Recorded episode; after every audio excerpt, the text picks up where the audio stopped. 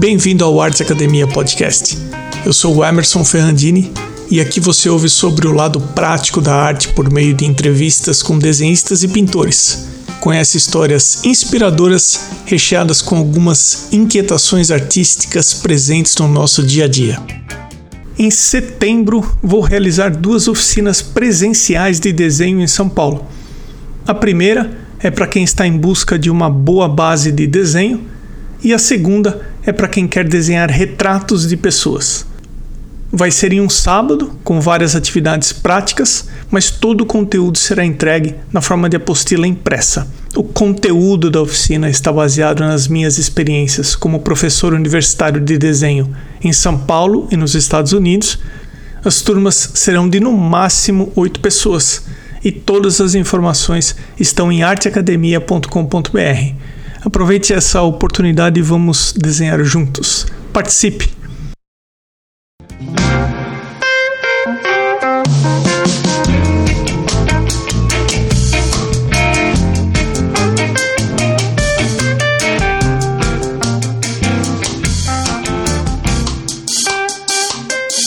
Fabrício, quem indicou você para o podcast foi a Ana Bongioli, que me ajuda aqui.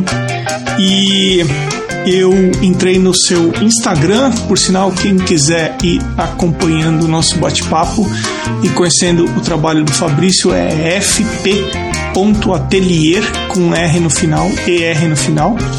E eu vi bastante aquarela e vi uma coisa que me chamou atenção também, que você tem um estojo grandão de marcadores e isso me fez voltar no tempo. Fabrício, fique à vontade para começar o nosso bate-papo se apresentando, falando um pouco sobre você, para o pessoal já ir conhecendo você. Joia, joia. Valeu. É um prazer estar conversando aqui com vocês. Se eu tivesse o, o braço do homem elástico, eu puxava o marcador aqui para mostrar aqui para você, mas está um pouco longo. Eu não vou deixar a câmera vazia, não.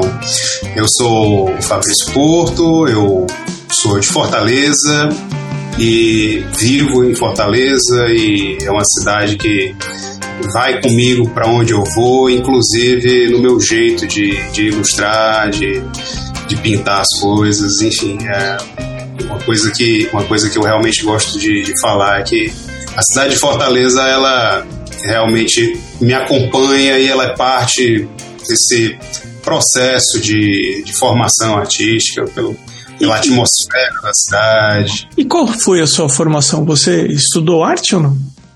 Eu nunca estudei arte. Eu sou formado em arquitetura pela Universidade Federal aqui do Ceará e eu acho que ali foi o ponto de partida para para tudo que veio acontecer depois até ali. Assim, eu mal tenho recordações, mas a partir da faculdade de arquitetura, que é uma, uma formação interessantíssima, né, não só para você trabalhar como arquiteto, mas do ponto de vista humanista mesmo. Ela é uma formação incrível e foi um período em que eu, por conta de greve, por conta de momentos de desinteresse, eu parava um pouco o curso de arquitetura para tentar outras coisas. Fui trabalhar com design gráfico, fui trabalhar com fotografia. Aí, vizinho lá ao curso de arquitetura na UFC tem o museu da universidade tinha umas oficinas de escultura, escultura em argila. É, paralelamente à faculdade, eu fui testando várias coisas. Né? Aí teve uma época que eu saí mesmo, parei um pouco, fui trabalhar em agência de publicidade. Eu não sabia bem o que, é que eu queria, no fim das contas. Era uma coisa meio assim de testar mesmo, de, de tatear várias experiências, né? todas elas envolvendo imagem né? É uma coisa que tem um fio condutor aí por todas essas minhas tentativas de me encontrar lá nesse começo, que era majoritariamente arquitetura, pelo curso que eu fazia, de ter que ir todo dia para aula e tal. Mas as, as tentativas que eu fui fazendo paralelamente, todas elas têm um fio condutor que é imagem. Né? Isso é uma coisa que me chamou a atenção tempos depois. Eu nunca fui atrás de escrever, de me experimentar na, na, nas letras ou no som. Gosto muito de música, né? Aprendi a tocar piano quando era mais quando era mais novo, é, mas para trabalhar, para me envolver mesmo, para ser uma coisa assim da vida, a imagem foi a linguagem que me, que me puxou. E durante esse começo, todas as tentativas que eu fiz passavam de alguma forma por imagem. E a imagem tinha uma função de comunicar, né? E com o tempo, eu acho que eu me saturei um pouco da, da imagem que comunica e comecei a me desviar para a imagem que expressa mais de si do que propriamente atender a uma demanda. Acho que é, é mais ou menos por aí que eu fui começando a trilhar os caminhos da arte. Quando você diz é, desviei para uma coisa mais que eu entendo aqui desse lado autoral, uma coisa mais sua, como é que foi essa mudança? Como é que o como é que você começou a se envolver com aquarela a ponto de você chegar em um momento e ter certeza, ó, daqui para frente vai ser por aqui o caminho? É uma bela pergunta. Eu acho que não há um, um, um, momento assim que marque um antes e depois, sabe? Tem uma faixa de transição entre interesses e tal.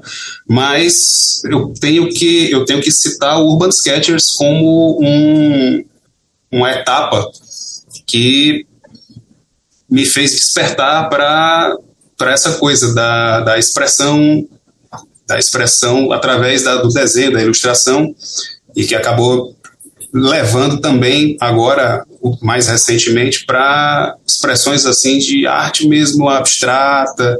São coisas que agora nesse momento eu estou mais envolvido né, começando.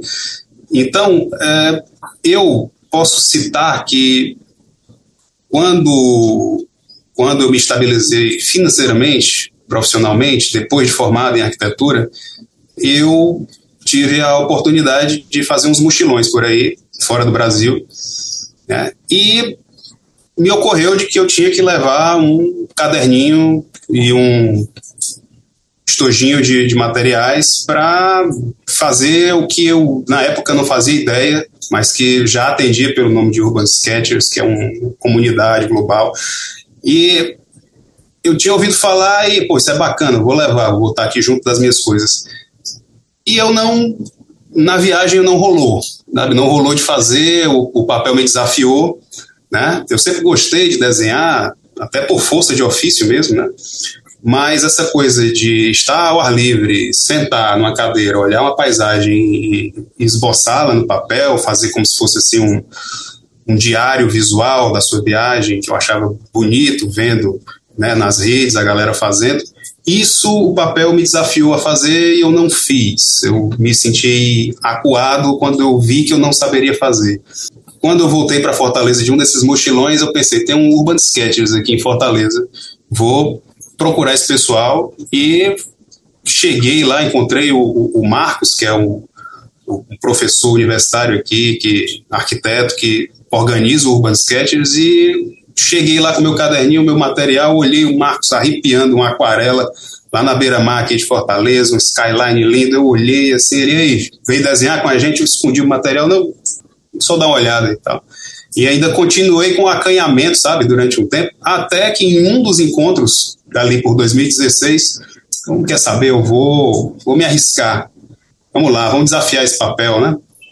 E aí a coisa fluiu aí começou, ganhei gosto. Hoje, hoje aqui eu, eu, eu, faço parte do grupo que organiza os encontros. A gente tem encontros periódicos do, do Urban Sketchers aqui em Fortaleza.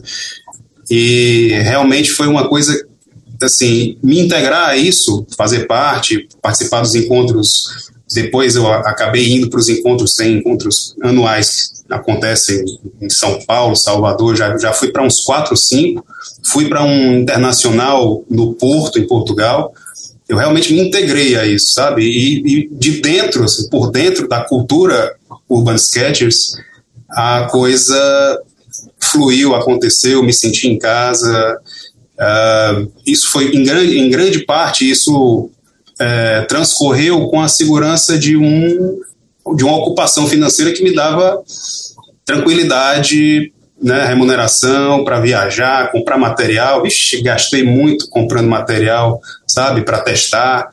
É, foi foi um, um, uma oportunidade assim incrível participar e, e, e descobrir e, e, viajar, né? Porque Aí, aí eu fiz outros mochilões e, e aí os caderninhos sofreram na minha mão. Eu, eu, eu, eu os agredi, né?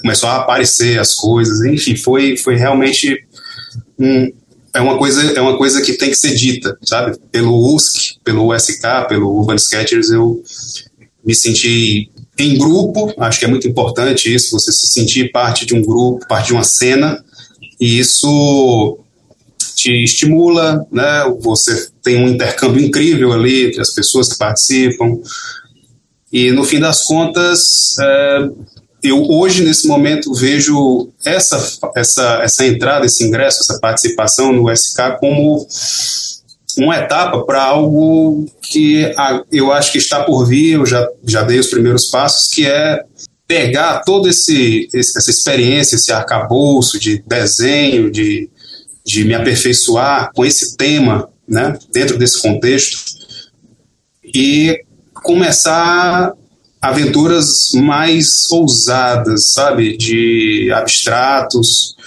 de pintura acrílica abstrato tal. A coisa tá meio que rumando para isso. Hoje em dia, o que você tem feito? Como que é? Você tem o seu estúdio, você você faz ilustrações por encomenda, você vende prints. Como que está formatado o seu trabalho? O meu trabalho ele está formatado nesse momento num, um número muito grande de frentes, porque eu ainda não posso filtrar e escolher uma para seguir. Né? Então, a, as demandas, algumas eu estou criando, né? a, a gente está conversando aqui logo após eu ter encerrado um workshop de aquarela aqui na, no meu estúdio. Né? Um, um, um dos braços tem sido lecionar mesmo, criei uma, uma metodologia que eu acho que dá para dizer que é minha, não é uma coisa. Eu não tenho muito interesse em seguir manuais. Né? Eu tenho a minha experiência de ter feito as coisas e ter deduzido para mim qual é a melhor maneira. Acredito que pode ser a melhor maneira para muita gente, então eu formatei um, um jeito meu de, de, transmitir conhecimento em desenho, aquarela. Essa é uma das frentes, a outra é encomenda. Essa semana, um, cliente meu veio, cliente meu veio buscar uma jangada que eu pintei aqui em acrílica. Atualmente estou conversando com um setor de, de moda para estamparia. Uh, já vendi prints. As frentes, uh, eu ainda realmente não posso eleger uma preferencial. É prudente que você não feche portas por enquanto. Em algum momento, alguma dessas coisas, eu acho que ela vai se mostrar mais promissora, ela vai, vai te falar mais a alma e você vai afunilando o seu raio de ação e botando sua força toda em uma ou duas frentes e aí a coisa vai funcionar. Quando você tem uma ou duas frentes, é, alguns assuntos que envolvem essas uma ou duas frentes acabam sendo mais tranquilos de resolver. Mas quando você abre muitas frentes, eu tenho curiosidade de saber se você tem dificuldade para colocar preço em cada uma delas, porque você imagina, nesse pouco que a gente conversou até agora, você já me falou que você já pintou uma jangada e você deu aula de aquarela e você tem prints e está pensando também na parte de estamparia. Eu fico pensando assim, caramba, como que ele faz e monta os preços? Como é que isso é para você? não é nada fácil porque a gente está lidando com, de certa forma, com o imponderável. Né? É muito difícil você precificar uma, uma, uma pintura, né? uma aquarela. É realmente difícil porque às vezes você faz uma coisa que alguém pode olhar para aquilo e aquilo afetar aquela pessoa nas suas reminiscências de infância, por exemplo. E é, e o valor para essa pessoa ser uma coisa e para outra pessoa que quer só para decorar ali um ambiente ser outra. Uma pode querer pechinchar, a outra vai dizer peça o que quiser que eu pago. É difícil, realmente, a gente, tá, a gente não está lidando com coisas objetivas, né?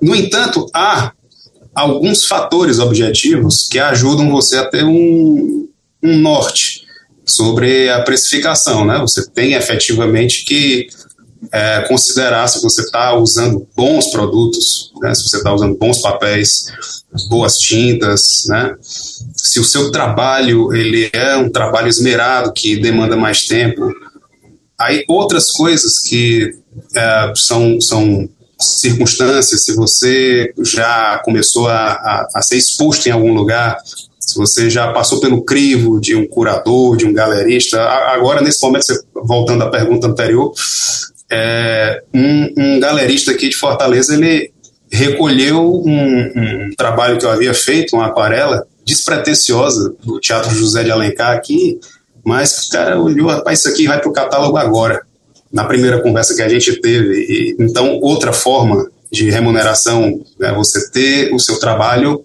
escoando por galerias. Né? Isso é uma, é uma maneira muito interessante também é, te, te, te, isenta de ter que você mesmo montar um banco, porque já é muito tempo que você gasta produzindo. Se você ainda for atrás de montar um banco de contatos para mandar mailing e tal, você faz um acerto com um agente, um agente ou uma galeria e o trabalho deles é pegar o, o banco de contatos, a rede de contatos, networking, disparar essas, disparar o, o catálogo né, e te viabilizar é mais uma maneira. Então, voltando, é, essa coisa do preço é realmente uma coisa que demanda vocês sentindo o seu trabalho eu acho que dá para se apegar a questões objetivas de preço de material, de, de, de, de quanto vale a sua hora de trabalho, né? Isso vai tudo para a ponta do lápis e você vai compondo aquilo ali. Eu acho que tem um, um tem o, a variável imponderável que é se você está sendo demandado, se você está é, tá falando aos corações das pessoas e as pessoas se encantam. É, esse, esses aí, a depender de como você opere né? O, essa, essa, essa coisa do encantamento que o seu trabalho provoca nas pessoas, essa variável aí é o que vai fazer o seu preço disparar ou, ou ficar estabilizado. Ah, é, é, realmente uma coisa de trabalhar e ir sentindo. Eu hoje estou com um pouco mais de facilidade para precificar as coisas que eu faço. Né? Eu criei uma planilhazinha onde eu tenho umas variáveis relacionadas ao tamanho do trabalho, se é em papel, se é em tela, e cada uma dessas variáveis ela tem um, um ela tem ela tem um impacto no preço final. Mas realmente ao final dos custos operacionais eu vou, vou é, colocar um, o meio em cima, né? O, o, o imponderável e aí uhum. daí vai vai determinar o preço final. Tem um assunto que eu estou conversando nos, nos podcasts aqui que eu que eu gravo, que é em relação à negociação. Algumas pessoas elas têm dificuldade para sustentar um preço. Então, uma coisa é montar o preço e você chegar num valor que você se sente confortável. E tem um segundo passo, que é você passou o preço, passou o orçamento para o cliente e o cliente vem com um pedido de desconto. Algumas pessoas têm mais dificuldade para sustentar aquele preço que ela, que ela informou, e outras pessoas não, elas cedem com muito mais facilidade. É, eu queria saber onde é que você está aí, mais ou menos, nesse leque, se você teria algum tipo de conselho ou sugestão para dar nessa situação, já que você comentou que você recebe bastante encomenda. Essa pergunta não é nem um pouco trivial. Antes de mais nada, eu acho que há situações em que o, o, o artista, eu acho que ele vai ter que ceder a um pedido de desconto porque há uma urgência. Tirando isso, se você tem meios de eventualmente perder uma, uma venda ou um pedido de encomenda que está sendo feito porque você quer segurar o seu preço, eu acho que vale a pena e eu acho que há como argumentar em relação a isso, sabe? Quem pichincha demais não, não me parece ser alguém que está inter, interessado para valer, sabe? Quando, quando eu, eu, eu vejo assim que há um interesse genuíno, essa pessoa provavelmente também vai pechinchar. Mas aí você existe uma, existe uma diferença entre um, uma, uma, negociação assim muito ostensiva de se fizer, portanto, existe uma outra de vamos conversar, seria possível. é, tem um brilho nos olhos de, de, quem vai topar se você segurar, sabe? E segurar, para mim, significa você tirar do campo da negociação financeira e ir para o campo aonde, aonde a arte ela realmente reina, que é nos aspectos subjetivos da vida, né? Na, no embelezamento, nos simbolismos, no que aquilo, no que aquilo traz de traz de, de, de transcendente. Né? Então você tem as variáveis da arte para argumentar que, olha, você não está, você está levando aqui um trabalho único, você está levando aqui uh, um, uma poesia visual para o seu ambiente, para a sua parede, para a sua coleção, né? Você está levando o, o, trabalho de um de um artista, etc. Vai colocando isso, eu acho que isso vai pesando na, na consciência de quem, de quem tenta tratar um, um trabalho de arte como se fosse um, um, um produto assim de supermercado, sabe? É, eu acho Aí, que cada artista é, assim leva essa situação de uma maneira. Tem gente que gosta de colocar o preço um pouquinho mais acima, contando que talvez tenha que tirar um pouquinho e aí ele vai ficar satisfeito. Se ele quer receber mil reais por um trabalho, ele pede mil e cem, pede mil e duzentos já para dar um desconto. Tem gente que é mais duro em relação ao desconto, mas coloca um preço que fala abaixo disso eu não, não, não venho no meu trabalho.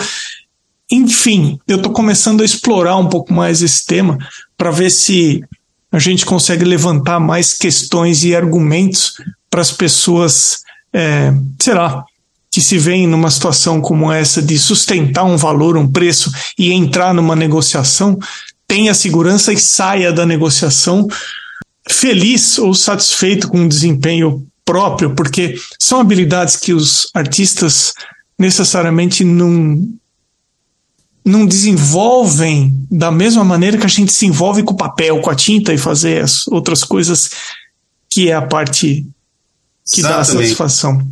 Exatamente. É, não, eu, eu realmente eu passei muito tempo tendo dificuldade de, preci, não é nem de precificar, era de falar de dinheiro com, com pessoas interessadas. Né? É, e, a, às vezes isso passa por por você desconfiar do seu trabalho, às vezes até de forma inconsciente, achar que não vale tanto, né, que se você não, não fizer aquela venda, tem uns aspectos assim, a arte é uma coisa que sinceramente ela tem, tem a ver com as camadas bem mais profundas do ser humano do que essa coisa é, objetiva, né, de, de uma negociação às vezes o, às vezes o medo de uma rejeição porque o preço estava alto me fazia pensar que se o cara não fechasse comigo, não dissesse tá bom, eu pago o que você está pedindo, me fazia pensar que então o meu trabalho não vale nem X reais, sabe? Isso, isso é uma coisa que afeta o, a pessoa que está ali, o autor da, do trabalho de uma maneira que não é simplesmente não fechei, deixei de ganhar X reais. Não, você, você pode. Há muito de. Há muito de você quando você está fazendo uma ilustração ou um, uma pintura, né? Você se coloca ali, você ali, ali tem a sua seleção de cores, ali tem a sua seleção de temas. É, é uma cristalização daquela pessoa em forma de imagem, né? qual é a melhor parte de trabalhar com pintura e qual é a parte que para você representa um desafio? Funciono muito mais magnetizado pelo porvir. É, me ocorrem ideias, alguma coisa me diz que seria bacana trabalhar com tal tema, em tal técnica, e que isso pode ter uh, tal saída para tal mercado, para tal tipo de cliente. Isso é uma coisa que eu estou olhando lá na frente e isso meio que mais me prende a atenção do que qualquer outra coisa. Né? Às, vezes, às vezes isso me prende até mais do que a própria execução da obra. E eu preciso realmente me desligar da ansiedade com a, com a ideia executada né, para me concentrar no agora, na feitura do trabalho. E essa coisa do há de bom, do que há de melhor, do que há de interessante no trabalho em si e nas dificuldades que eu enfrento, isso é uma coisa que eu acho que passa pelos filtros inconscientes. E quando eu leio essa pergunta, porra, realmente é uma coisa que, que é de se perguntar e, e raramente eu, particularmente, paro para pensar. Eu sinto um prazer incrível em misturar tinta, em me sujar de tinta, em, em ver o resultado de uma pincelada, testar coisas, testar combinações. É uma coisa assim desgarrada mesmo. Eu acho que é daí que talvez venha a dificuldade de precificar, que a gente conversou agora há pouco. É, um, é uma coisa por si, sabe? Quando eu estou fazendo essas coisas, eu até esqueço que estou fazendo eventualmente por dinheiro. Sabe? É um prazer. Depois eu me lembro, ainda bem que ficou bom, porque isso aqui tem que ser vendido. Mas assim, em algum momento eu estou meio que bloqueado mesmo para as outras coisas, porque é uma coisa que funciona por si, sabe? Né? Eu acho que quem está lidando com. Quem, tá, quem, tá, quem se propõe, não, eu vou viver disso, vou viver de me sujar com tinta e produzir tela e produzir aquarela e fazer isso e aquilo outro. Acho que quem se propõe a isso não se propõe a fazer uh, uma produção de 5 mil, 10 mil coisas idênticas. Você vai, você está nisso porque esse universo de coisas, de materiais, ele te permite a cada nova investida contra o papel, contra a tela ou numa parede, o que seja, você produzir uma coisa totalmente inédita para você e para o mundo, entende? Eu acho que quem se dispõe a, a trabalhar com isso, no fundo, está buscando se testar, se experimentar, produzir o novo, produzir novas janelas.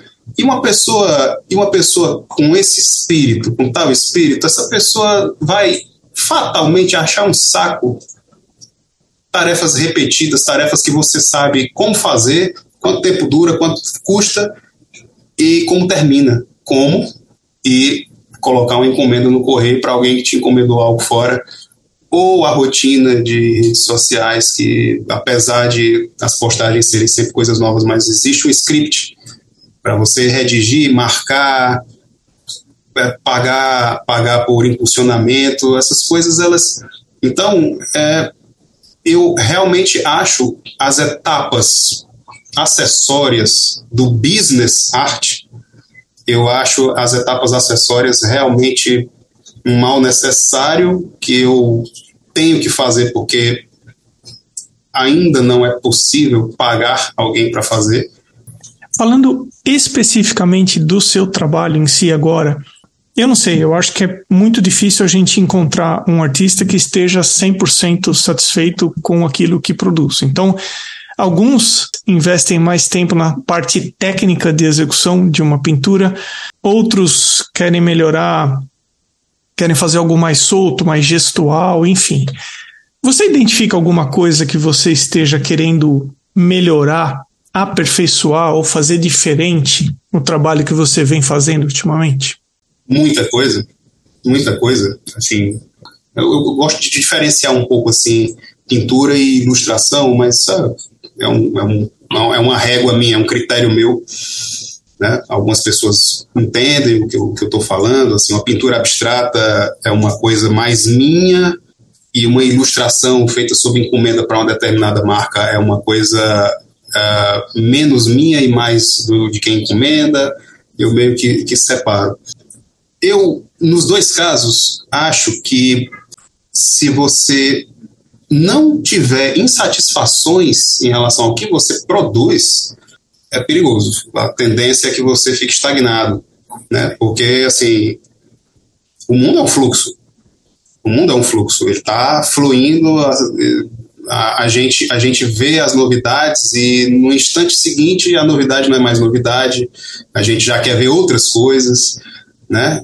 Então é interessante que você como autor, como, como artista, como ilustrador, você deixa a insatisfação no modo on, ligado, eu cheguei assim num, num, nível de qualidade que eu considero que agora eu consigo me apresentar confortavelmente, mais tranquilo, apresentar meus trabalhos para uma pessoa que para um galerista, por exemplo, porque em algum momento eu tive vergonha absurda e tal, não posso mostrar isso. E essa insatisfação que demanda um, um sentimento de melhoria, eu acho que ela é fundamental. Sem, sem essa insatisfação, a, a, a coisa fica estagnada. Você pode, você pode achar que agora, agora tá bom, já chega, vou fazer isso aqui pelo resto da vida. Não, eu sou. Então, eu sou eternamente, constantemente insatisfeito com o meu nível de produção que técnico, né? Que há um minuto atrás eu posso ter achado tava massa, pô, tá muito bom. No minuto seguinte, agora tem que melhorar. Qual é o próximo passo? Qual é o próximo, o próximo incremento que eu vou que eu vou dar? Alguns desenhistas e pintores, eles começam a se envolver com desenho, com pintura, e eles vão fazendo as suas imagens, vão produzindo, produzindo, e parece que nada está acontecendo. Eles ficam durante um período fazendo aquilo, esperando e parece que nada está acontecendo, não estão evoluindo. O que, que você poderia dizer para alguém que gosta do que você faz, se identifica com ah, as imagens que você produz, só que não recebe um pedido de encomenda, ah, não consegue fazer dinheiro com, com as pinturas, com os desenhos? Que sugestão você pode dar? Muitas, né? Porque eu, assim, eu já fui essa pessoa que teve dificuldade de dar vazão. E olhando hoje, eu acho que as razões, embora não seja um, um mercado, realmente não é um mercado uh, que tem gente pulando na rua, eu quero comprar arte, eu quero comprar arte, não é, definitivamente. Mas existe, existe mercado para artistas, para ilustradores, muito demandada. A, a arte como, como algo colecionável está cada vez mais uh, se aperfeiçoando e entrando, criando raízes numa fatia social maior, sabe, à medida que a situação econômica vai melhorando num determinado país. É, é bom é bom olhar duas coisas principalmente.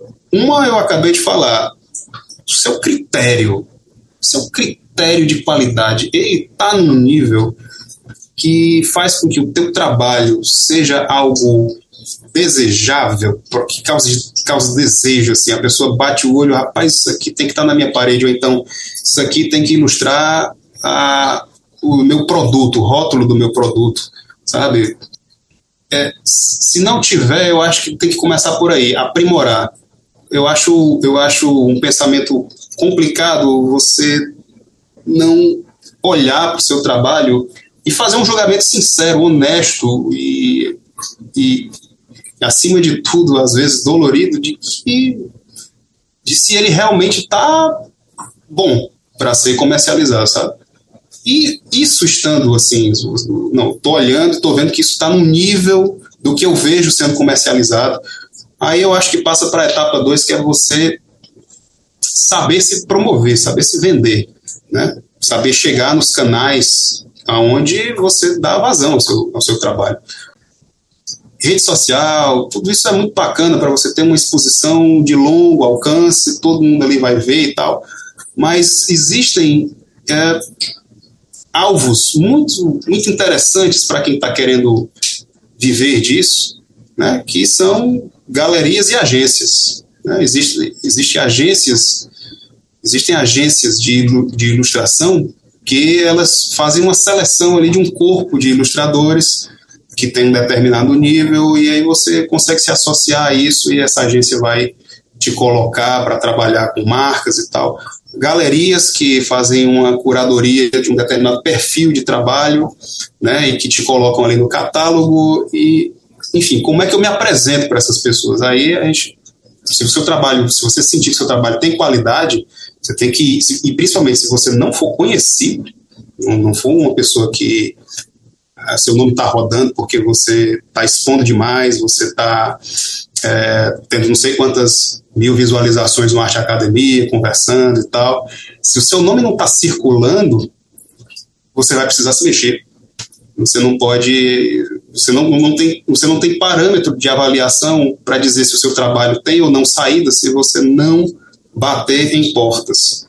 E bater em portas, eu acho que, sendo mais específico, é, agências e galerias de arte, instituições culturais e de arte, eu acho que são duas portas interessantes, assim, são portas otimizadas, né? Que você não pode sair batendo de porta em porta dos seus vizinhos perguntando se algum deles quer comprar, mas quando você bate nessas portas com um trabalho maduro, ah, e, e, e, apresenta ali como uma coisa, uma coisa que vai compor bem o catálogo da, da galeria, ou vai, vai vir a calhar em peças promocionais de, de uh, instituições culturais, do poder público, enfim, se você souber promover bem esse trabalho que você julga que está sendo bem executado por você, eu acho que as, as coisas começam a, a funcionar, sabe?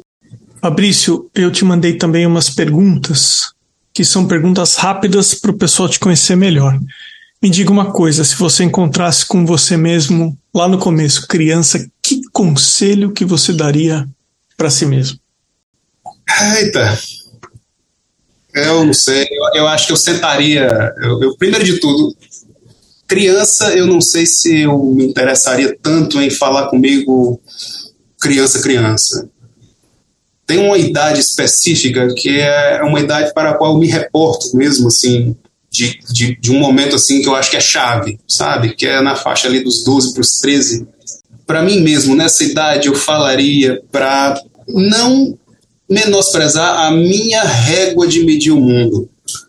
Eu acho que eu, eu vivi durante muito tempo aceitando as réguas que o mundo estabelece por razões diversas né, para medir capacidade, eficiência e às vezes, principalmente quem se volta para a arte, eu acho que assim realmente eu acho que quando, quando você vê assim, pô, o cara não quer outra coisa, o cara está dedicado, obcecado por isso, essa pessoa ela não se encaixa muito bem no esquema de coisas do mundo, sabe? É, a, a, normalmente a, a, as demandas são para que você, você se encaixe em coisas que são mais uh, demandadas, né? Então é, é uma pessoa muito específica, a pessoa que diz assim, não, quero viver disso. E essa pessoa provavelmente ela tem réguas muito particulares de medir as coisas, né? E que podem fazer com que essa pessoa ela esteja em algum grau em desconformidade com o mundo. E essa desconformidade pode fazer com que ela, se ela achar que a régua preponderante é a, a do mundo, quando eu falo mundo, é você tem que você tem que é, ser produtivo, você tem que ser útil de alguma forma, você tem que cumprir uma determinada jornada, ter um retorno tal. Existe um script para a maioria das pessoas. Se você se sente assim meio deslocado em relação a isso, em desconformidade, existe o risco de você se achar, né, se considerar um loser, um, um, um fracassado, um extraterrestre, uma pessoa que, enfim, não se encaixa. Um estranho, uma pessoa estranha. E aí você coloca, você, você coloca a sua maneira de medir as coisas, capacidade, eficiência, você coloca para debaixo do tapete e vai se enxergar segundo a, as convenções, né? Então, eu realmente estou, assim, era para ser uma pergunta mais, mais, talvez mais imediata, mas realmente se eu tivesse a oportunidade de falar comigo mesmo com 12 para 13 anos de idade, eu diria para eu jamais abrir mão da minha forma, da forma que eu tinha ou que eu viria a ter com o tempo, de entender e medir as coisas. Então, realmente, eu diria para não, eu, eu diria para mim mesmo para não abrir mão da, daquele começo de compreensão das coisas, de, de não abrir mão das, de certas convicções que eu tive, achei que era sonho, era fantasia, era uma coisa muito uh, fantasiosa e agora que eu estou voltando a ter e, e, entender que eu tive um hiato de um, um hiato de desrazão. Eu tive lá atrás, estou voltando até agora, um pouco mais maduro. E, enfim, seria mais ou menos nessa linha, algo que eu falaria para o jovem Fabrício. Se você pudesse escolher dois ou três artistas como mentores, quem seriam? Acho que dá para pesquisar e quem não, não tiver ouvido falar ainda dessas, dessas pessoas, né?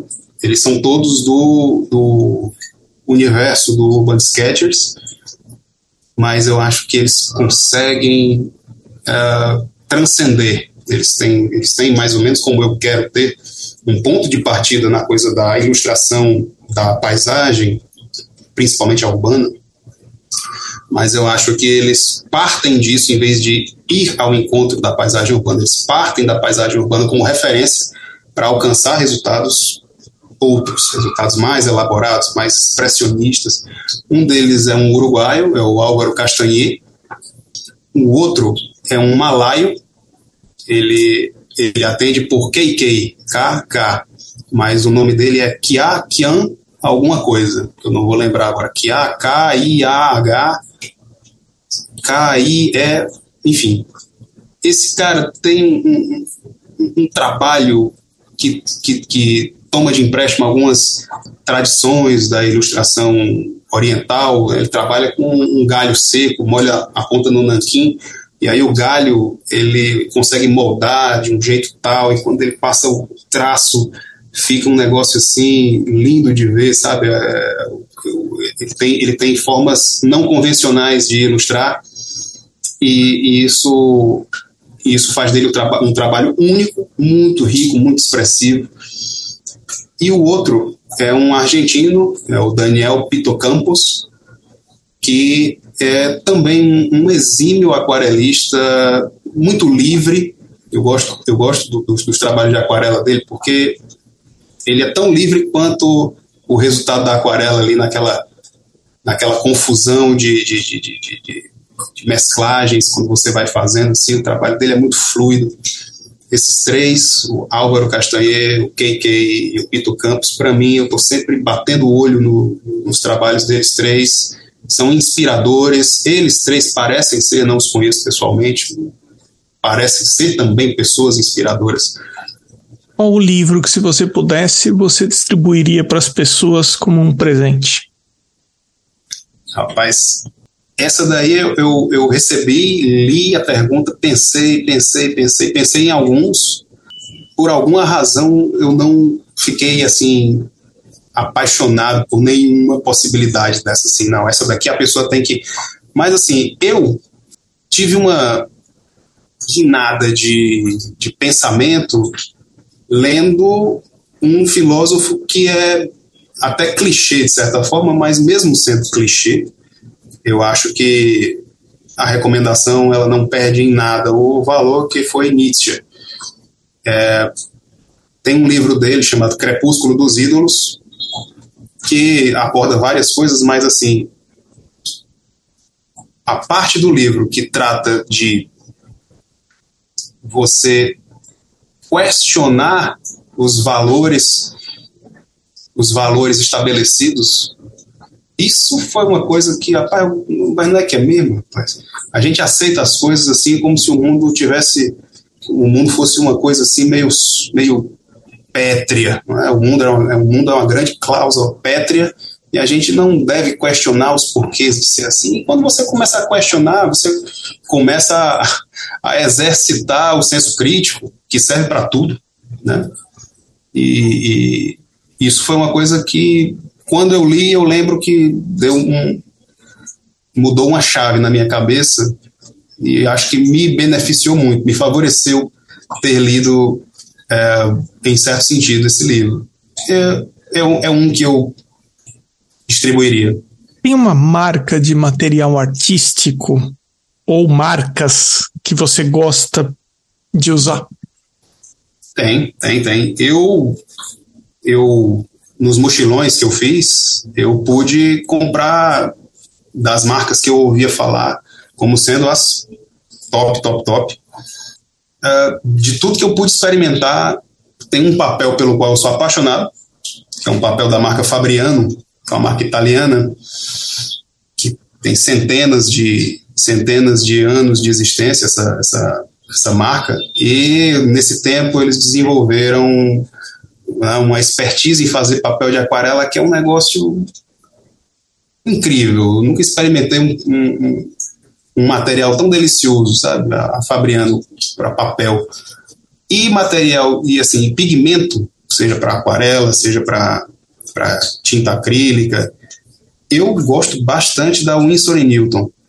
Eu acho que, assim, infelizmente essas coisas elas chegam com ônus de importação e isso torna o material caro de adquirir às vezes, mas eu acho que vale o, vale o esforço quando for possível, sabe? Então, para você existe há uma diferença, há uma diferença de resultado, sabe? E acho que, é como eu falei, se, se, se você está nisso para valer, é preciso investir em bons materiais para ter resultados acima da média. E esses dois, particularmente essas tintas, pincéis eu não tenho muita preferência, mas as tintas da Winsor e Newton e o papel fabriano, para mim é um casamento assim ímpar. Fabrício, uma mensagem final para a gente encerrar o podcast? Uh, duas coisinhas. A primeira é divulgar que aqui em Fortaleza, no final do ano, em novembro, de 2 a 5 de novembro, a gente vai organizar o encontro Urban Sketchers Nordeste. Esse ano, especificamente, não vai ter o nacional, que vai todo mundo para uma cidade só, e vão ter cinco regionais. E aqui no Nordeste, a gente resolveu assumir essa, essa responsa daqui do grupo do SK Fortaleza de organizar, né? Então, todos convidados, inclusive você, se estiver, se estiver disponível. Chega por aqui por Fortaleza para desenhar com a gente, para usufruir aqui do nosso, do nosso calor, da, enfim. É, isso é uma coisa. E a outra, é, a gente tangenciou em diversos momentos a, esse, esse, assunto, mas assim, é um reforço em relação a, a, a insistir, sabe? Se, se se eu estiver aqui, porventura, falando com alguém que está com dúvidas, está ah, sentindo assim que talvez não seja para mim a arte, essas coisas são muito difíceis e tal. Rapaz, se te tira o sono, isso é uma coisa que te te faz adentrar a madrugada, olhando referência, experimentando. É, insista, insista, porque assim, o caminho, é, o caminho é, é, difícil, é complicado, mas eu acho que no momento em que você, com esse tipo de atividade, né, arte, quando você se impõe e consegue se viabilizar e consegue ter reconhecimento e consegue fazer disso uma maneira de, de viver, inclusive financeiramente, é uma coisa que eu acho que não.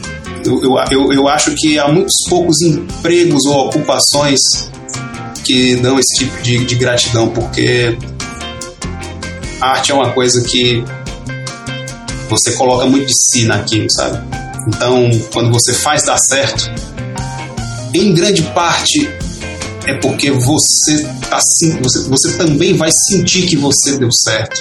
Isso é bom para é bom pro para a pessoa mesmo, sabe? Não só para o bolso, não só para dar conforto, para seguir, mas até bom para para aspectos mais sutis da existência. É isso. Para quem quiser conhecer o trabalho do Fabrício, então falando mais uma vez, é fp.atelier com ER no final, F de faca, P de Paulo, Atelier, na verdade é F de Fabrício, P de Porto. É muito mais inteligente se eu falar dessa forma, né, Fabrício? Fabrício, obrigado, viu? Joia, valeu, valeu. Muito agradecido pela oportunidade. A seguir as pessoas que valorizam a arte na forma de apoio a esse podcast. Com o arroba na frente, Ana Somaglia, Arte Gravura, Amanda Underline Novas Underline Arts, Baia Inc.